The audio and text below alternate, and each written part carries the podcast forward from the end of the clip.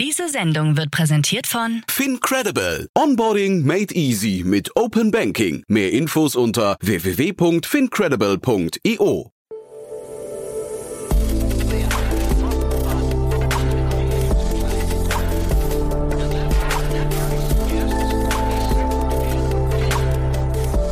Startup Insider Daily. Herzlich willkommen zu Startup Insider Daily. Mein Name ist Jan Thomas und ihr wisst ja, wir versuchen hier immer die wichtigsten Gründerinnen und Gründer aus dem deutschsprachigen Raum einzuladen. Heute zu Gast ist ein Unternehmen aus der Schweiz, nämlich Jörg Sandrock. Er ist der CEO von Neon. Und es ist dahingehend spannend, weil Neon eine Neobank ist, ein Unternehmen, das man vergleichen kann, vielleicht mit Revolut oder N26, aber eben für die Schweiz viel, viel kleiner und extrem spannend deswegen, weil der Markt in der Schweiz quasi abgeschirmt ist. Da kommt keiner rein, da kommt keiner raus. Das heißt, äh, Neon hat es tatsächlich mit einem sehr, sehr überschaubaren Markt zu tun, baut dort eine Neobank auf und hat schon 130.000 Kunden, hat gerade eine Finanzierungsrunde hinter sich, die hat es vor allem abgeschlossen über eine Crowdfunding-Kampagne. Insgesamt sind 11 Millionen Schweizer Franken zustande gekommen, also sehr beachtlich. Und wir haben darüber gesprochen, wie es wohl ist, wenn man in einem abgeschirmten Markt ein Produkt entwickelt, das internationalen Standards in nichts nachstehen soll, aber zeitgleich auch nur im lokalen Markt funktionieren soll. Spannendes Thema finde ich, sehr außergewöhnlich, deswegen gehen wir sofort rein. Hier kommt Jörg Sandrock, der CEO von Neon. Werbung. Hi, hier ist Nina, Content Managerin bei Startup Insider. Suchst du deine nächste große berufliche Herausforderung? Dann melde dich bei uns. Wir suchen aktiv nach neuen Teammitgliedern, die Startup Insider zum führenden Informationsmedium der deutschsprachigen Startup-Szene machen wollen. Aktuell suchen wir Sales Manager, Customer Success Manager, Finanzmanager sowie Werkstudenten in den Bereichen Sales, Product und Content. Aber auch wenn keine passende Stelle dabei ist, melde dich trotzdem bei uns. Wir suchen immer nach leidenschaftlichen Menschen, die mit Startup Insider Großes bewegen wollen. Also, um mehr zu erfahren und dich zu bewerben, geh jetzt ganz einfach auf startupinsider.de/slash insider. Startup Insider Daily. Interview. Cool, sehr schön. Ich bin verbunden mit Jörg Sandrock, dem CEO und Co-Founder von Neon. Hallo Jörg. Hallo Jan, schönen guten Tag. schönen guten Tag. Freue mich, dass wir sprechen. Ich habe mich im Vorfeld gerade gefragt, ähm, braucht die Welt noch eine weitere Smartphone-Bank? Und jetzt bin ich mal gespannt auf deine Antwort. Die Welt vielleicht nicht, aber die Schweiz sicher. Aha. Wir fokussieren ausschließlich auf die Schweiz. Der Schweizer Markt ist relativ rückständig, was man vielleicht als Ausländer gar nicht an äh, erwartet. Ähm, recht geringe, geringe Level von Wettbewerb, hohe Gebühren, sehr tradiertes Banking. Und da sind wir 2017, 2018 gestartet, um das zu verändern. Waren der erste Challenger und haben jetzt noch einen Wettbewerber direkt gefunden, aber den, das finden wir eigentlich gut, wenn der Markt sich ein bisschen mehr bewe bewegt. Deswegen, ja, in der Schweiz brauchte man noch einen, aber die ganze Welt wollen wir nicht. Aber wundert mich trotzdem auch mit der Schweiz, denn ähm, also ich meine, wenn man irgendwo an Banken denkt, ne, jetzt vor allem das Bankgeheimnis natürlich, aber wenn man an Banken denkt weltweit, dann denkt man, glaube ich, zuerst in die Schweiz. Absolut, und das ist aber auch der, der, der tatsächlich auch ein bisschen die Bestätigung. Ähm, die Schweizer Banken selber ticken sehr stark über Private Banking, Wealth Management, globales Asset Management. Ich glaube, 25 Prozent der sogenannten offshore gebuchten ähm, Vermögen sind in der Schweiz das Schweizer Retail Banking, also sozusagen da, wo wir angegriffen haben und weiter angreifen, das ist ähm, ganz, ganz anders, sehr viel, wie ich gesagt habe, wenig Wettbewerb, sehr viel mhm. Kooperation zwischen den Banken. Die haben auch, teilen sich Verbundunternehmen wie eine Six, die den Zahlungsverkehr für alle macht oder auch Lösungen wie Twint oder anderes. Also die Banken selber, selbst ein anderes Unternehmen, was in den Markt reingehen wollte, sagte, sie wollen mit dem Markt wachsen und wenn der Markt halt nicht wächst, dann wechseln. Also es gibt einen sehr hoher Konsens in den Schweizer Banken und dadurch gab es auch eine sehr, sehr schlechte, sehr schlechte Leistungen für die Kunden. Wenn man jetzt hier an Neobanken denkt, mhm. in Deutschland denkt man an N26, dann vielleicht ja. Revolut und jetzt seid ihr aber, ne, also beide gekennzeichnet von extrem hohen Bewertungen. Jetzt seid ihr aber noch einen Tick früher natürlich, äh, einen Tick später gestartet natürlich, ähm, also früher in der, in der, in Zeitstrahl noch.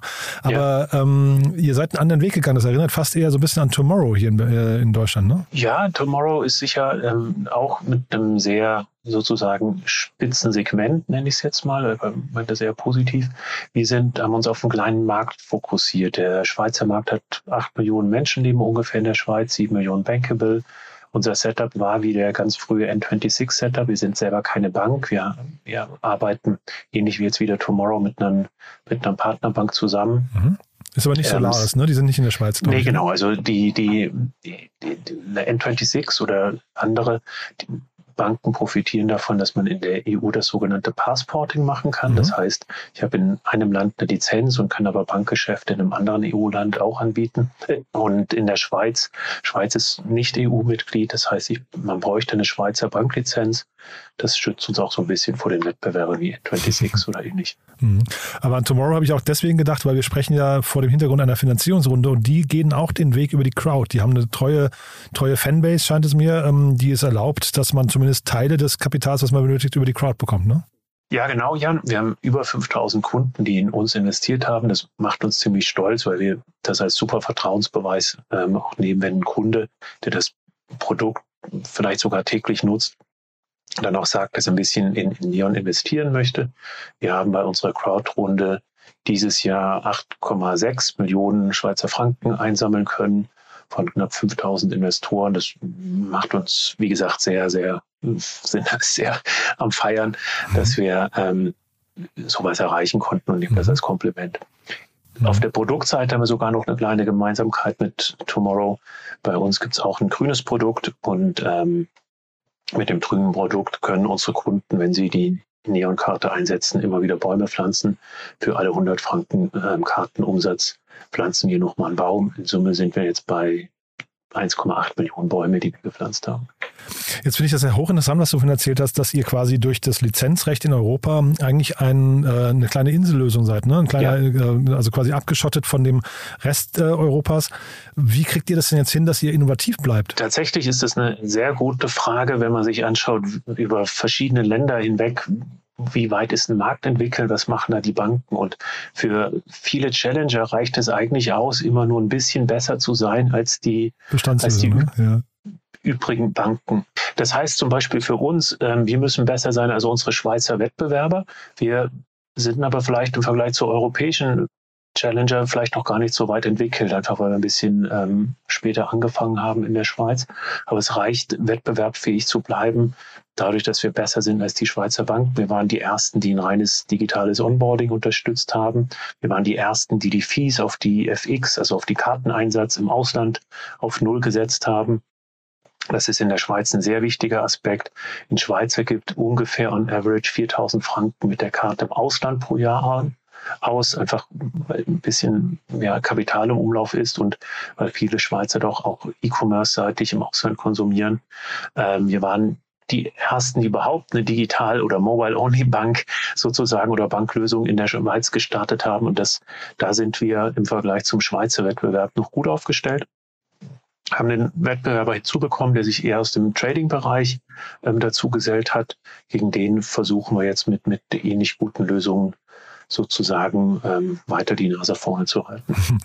Und ähm, jetzt sind ja diese größeren etablierten äh, Player, Revolut ähm, und auch mhm. N26 und so weiter, sind ja in der sag mal, Lage, dass sie äh, die könnten ja akquirieren die müssen ja auch mhm. zum Teil schon anorganisch wachsen. Klingelt da bei dir häufiger das Handy? Ich, ich kann die Strategien von N26 oder Revolut oder sonst was ähm, gar nicht so genau beurteilen.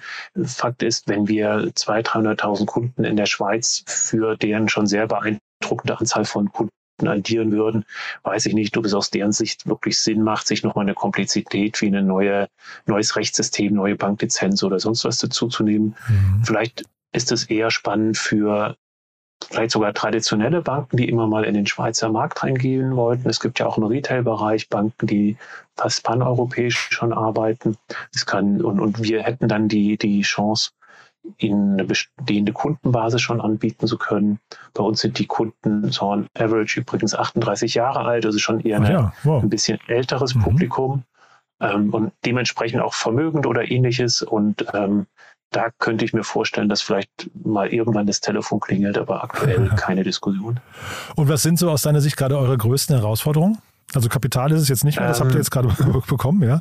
Äh, genau. Ähm, und das war auch in, in der jetzigen Situation, auch, auch wenn wir so ein bisschen eine Insellösung in der Schweiz sind, sicher auch nicht ganz super einfach. Und, und deswegen nochmal ähm, sind wir da super stolz drauf. Wir haben erst eine ähm, Investitionsrunde mit bestehenden Investoren gemacht und dann nochmal mit der Crowdbus und top draufgesetzt. Mhm. Was sind unsere Herausforderungen? Ich glaube, wenn man in so bestimmten Phasen denkt, wir haben am Anfang gezeigt, dass es eine gewisse Nachfrage in der Schweiz nach modernen Banking gibt. Wir haben gezeigt, dass wir sehr günstig in einem Hochpreisland wie der Schweiz Kunden gewinnen können. Wir haben als nächste Stufe gezeigt, dass die App auch und, und unsere Lösung sehr aktiv genutzt wird. Wenn wir uns zum Beispiel mit einem N26 oder einer Revolut oder sonst was ähm, vergleichen, haben wir drei bis vier bis fünfmal so aktive Kunden. Und jetzt geht es als nächstes für uns, und das ist die Herausforderung, zu zeigen, dass wir auch das Geschäft profitabel machen können. Das ähm, geht dadurch, dass wir einfach mehr Produkte anbieten. Aktuell relativ schlanke Lösung.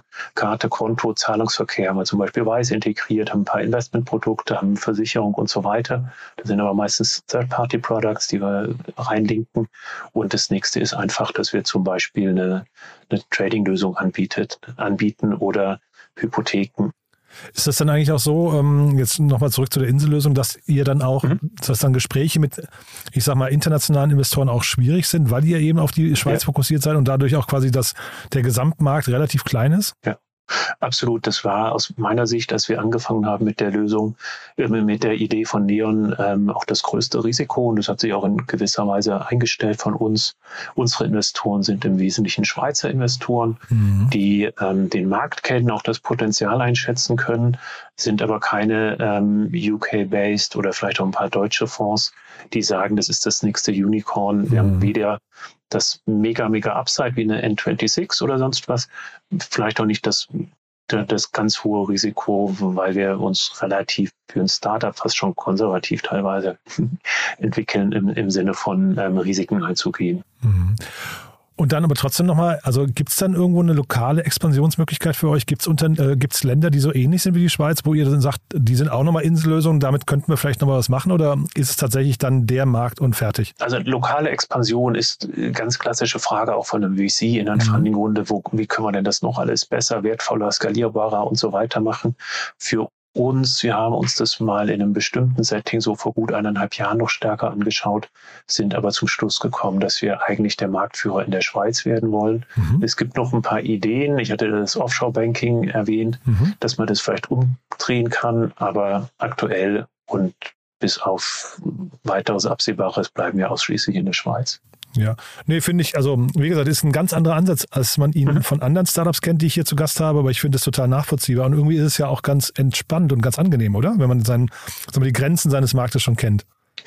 Also wir haben, haben ein paar Vorteile dadurch. Ähm, wir können eine viel tiefere Produktdurchdringung anbieten, mhm. weil wir halt nur eine Jurisdiktion, ein Land haben. Wir haben zwar vier Sprachen, aber das ist aus der App-Sicht überhaupt kein Problem. Aber wir haben zum Beispiel die Möglichkeit, Kredite oder Hypotheken oder ähnliches anzubieten, was, was selbst durch das EU-Passporting nicht so einfach ist, weil das ja nicht nur der legale Rahmen ist, sondern auch, wie sozusagen das Geschäft funktioniert. Das ist ein großer Vorteil, warum wir in die Schweiz gehen. Wir sind in der Lage, viel stärker auf die Schweizer Bedürfnisse einzugehen. Es gibt in der Schweiz äh, Besonderheiten, so eine Art besonderer Dauerauftrag. Es gibt besondere Einzahlmöglichkeiten, wo es noch Postkonti gibt und so weiter. Wir sind in der Kommunikation viel spezifischer. Wir können tatsächlich ja auf, auf Schweizer Besonderheiten eingehen und müssen es nicht so generisch, global, galaktisch oder sonst was halten. Und deswegen, das, das äh, spricht alles für einen lokalen ähm, Footprint. Dagegen natürlich das zentrale Argument, was du gesagt hast, die Skalierbarkeit. Also mhm. wir sind wir haben einen sehr begrenzten Markt, der aus deutscher Sicht halt so groß ist wie Baden-Württemberg. ja, nichtsdestotrotz, also ich finde das irgendwie auch ganz charmant, muss ich sagen, ja. Und wie gesagt, das ist so ein bisschen von außen betrachtet so ein kleines Paradoxon zum äh, Bankenstandort äh, äh, Schweiz generell, aber das ja. ist ja irgendwie auch ganz, äh, ganz äh, sympathisch, finde ich. Dann frage ich mich gerade, haben wir denn was Wichtiges vergessen jetzt? Ich habe auch geguckt, äh, so richtig viele Mitarbeiter, das ist ja eigentlich das, was man nach der Finanzierungsrunde oft macht, dass man nochmal groß einstellt, aber ich habe bei euch nur zwei offene Stellen gesehen, ne? Also, oder willst du nochmal einen Appell loswerden? Ja. Ähm, gute Leute gerne immer. Wir möchten mit der Runde auch versuchen, profitabel zu werden. Das Aha. heißt, es wird ein paar Einstellungen noch geben, aber sehr gezielt. Also wir werden nicht, wir haben jetzt ähm, 45 Köpfe, nicht, nicht FTEs. Und das wird in dem Bereich eher bleiben. Also wir werden da nicht uns vervielfachen. Aber auch spannend, dass man mit 45 Leuten eine Bank sein kann. Ne? Also auch, auch da Hut ab. Ja, wir haben ja. keine Regulatorik, aber ähm, ja. ich habe bis davor schon mit Banken zu tun gehabt. Also ich kenne tatsächlich Banken, die zwei Köpfe haben. Das ist das Minimum überhaupt, was ich kenne. Das ist auch ein Schweizer Institut. Aber um so eine funktionsfähige Bank zu haben, braucht man vielleicht so Mini, Mini, Minimum ab sechs, vielleicht zehn. Aha. Und das ist dann für Regulatorik, Payment und so weiter. Aber ja, wenn man eine große Bank wird mit möglichen regulatorischen Anforderungen, braucht man vielleicht dann auch noch ein bisschen mehr. Sehr cool, Jörg. Also spannende Mission, finde ich. Wie gesagt, ganz anders als, als wie ich sonst hier kenne. Haben wir denn was Wichtiges vergessen, was du gerne noch ansprechen möchtest? Mehr glaube ich nicht. Nein, das war, glaube ich, alles. Super. Du, dann hat es mich sehr gefreut. Lieben Dank, dass du da warst und dann weiterhin viel Erfolg auf dem Weg zur Profitabilität. Vielen Dank, Jan, und bis die Tage. Bis zum nächsten Mal. Ne? Ciao. bis dann. Ciao. Werbung. Hi, ist Paul, Product Manager bei Startup Insider. Willst du wissen, welche Startups aus Hamburg, Mannheim oder vielleicht auch Bielefeld sich mit künstlicher Intelligenz beschäftigen? Oder wie zum Beispiel das Portfolio von Earlybird oder HV Capital aussieht? Entdecke all das und noch viel mehr auf unserer Plattform. Kostenlos und ohne Begrenzungen. Unsere Datenbank umfasst über 20.000 Profile aller relevanten Startups, Investoren und Personen, die darauf warten, von dir entdeckt zu werden. Also, wenn ich dein Interesse geweckt habe, schau einfach mal auf unserer Plattform vorbei unter startupinsider.de/slash insider. Startup Insider Daily, der tägliche Nachrichtenpodcast der deutschen Startup-Szene. Das war Jörg Sandrock, der CEO von Neon. Ich hoffe, ich habe nicht zu viel versprochen. Ich fand es echt ein cooles Thema, muss ich sagen. Ähm, irgendwie mal ganz anders. Und deswegen, wie immer, die Bitte an euch, wenn ihr jemanden kennt, dem gefallen könnte, was wir hier tun. Also vielleicht kennt ihr jemanden im Freundeskreis, Bekanntenkreis, Familienkreis oder Arbeitskolleginnen oder Kolleginnenkreis, dann empfehlt uns doch gerne weiter. Wir freuen uns hier immer über neue Hörerinnen und Hörer, die uns noch nicht kennen. Dafür vielen, vielen Dank an euch. Und ansonsten erstmal euch einen wunderschönen Tag und hoffentlich bis nachher oder bis morgen. Ciao, ciao.